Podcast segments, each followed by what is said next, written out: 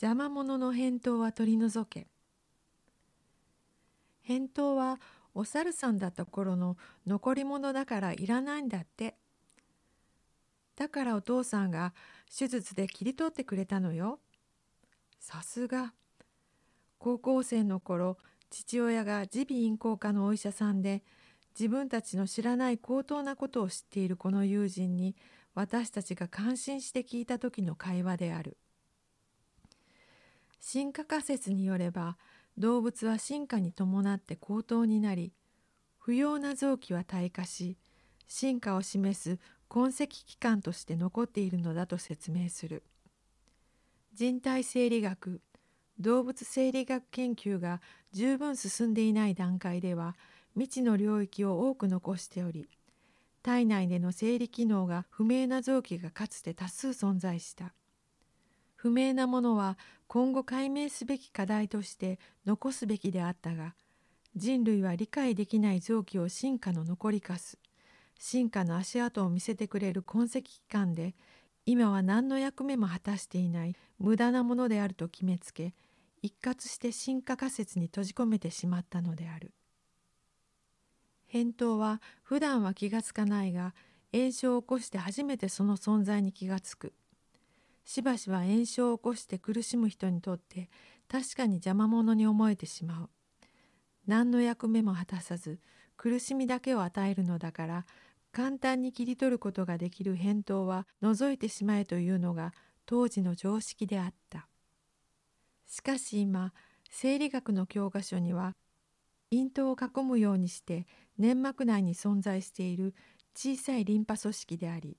喉に入ってくる細菌や異物を捉えて非常に効率よく除去する。扁桃が細菌でいっぱいになり赤く腫れて痛くなることがあると明確に扁桃の生理的役割が書かれている。決して不要な痕跡器官であるとは書かれていないのだ。中枢は右下腹部にあり盲腸の端から細長く飛び出している小さな臓器である。中枢も扁桃と同様炎症を起こした時にその存在に気づかされその意味では嫌な臓器である。中枢炎の手術は回復手術であり回復することへの患者への負担は軽いものではなくまた昔はそんなに簡単な手術ではなかった。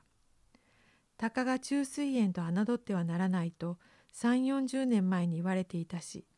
実際私の知人が虫垂炎の手術で命を落としたのはその頃のことである。虫垂炎といっても先行して腹膜炎になれば命に関わってくるのである。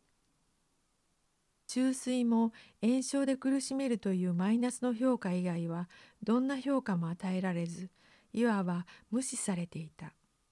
生理機能はないと考えられ虫垂炎を予防するために他の手術のついでに異常がなくても切除されるほど無用な進化の痕跡器官と考えられていたのである。